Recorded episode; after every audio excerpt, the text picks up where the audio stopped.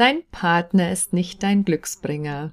Hui, ein super spannendes Thema. Denn gefühlt habe ich das Thema erfunden. Nee, Quatsch. Ich habe mich in diesem Thema gefühlte Jahrhunderte verrannt, auf der Suche nach Liebe oder dem Märchenprinzen.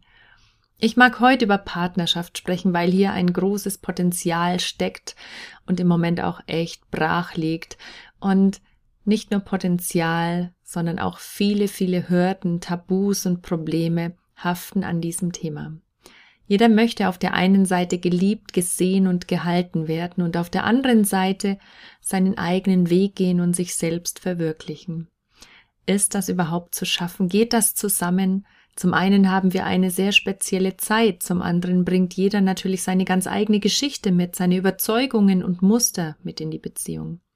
Trifft man sich auch noch später im Leben als Paar, geht's noch mehr um Wachstum und persönliche Entwicklung. Da werden die Knöpfe ein paar Mal öfter gedrückt.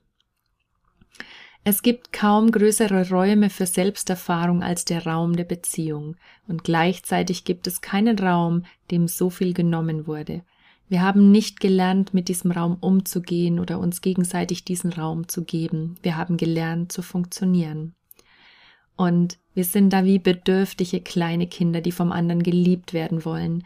Der andere soll am besten dieses emotionale Loch der Kindheit stopfen. Doch da auf der anderen Seite auch ein kleines Kind steht mit einer ähnlichen emotionalen Lücke, wird es schwierig. Denn wir können diese Bedürfnisse im anderen nicht stillen.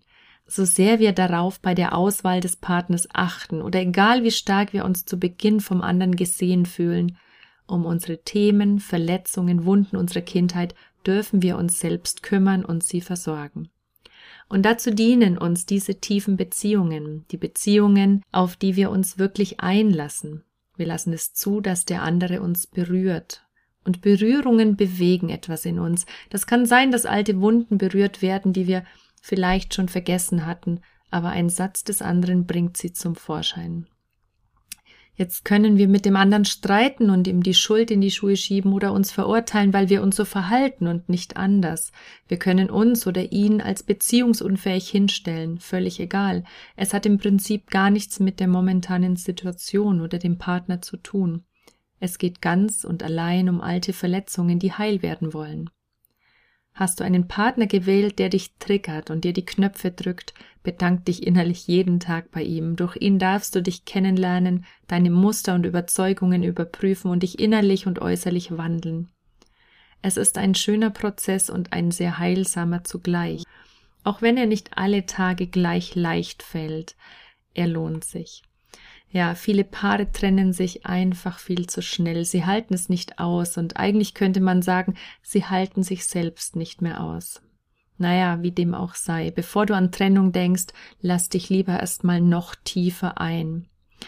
Und hast du gerade viele Fragezeichen im Kopf, wie das gehen kann und wie du in deiner Situation damit umgehen sollst, mit deinem Partner oder deiner Partnerin, dann melde dich gern bei uns.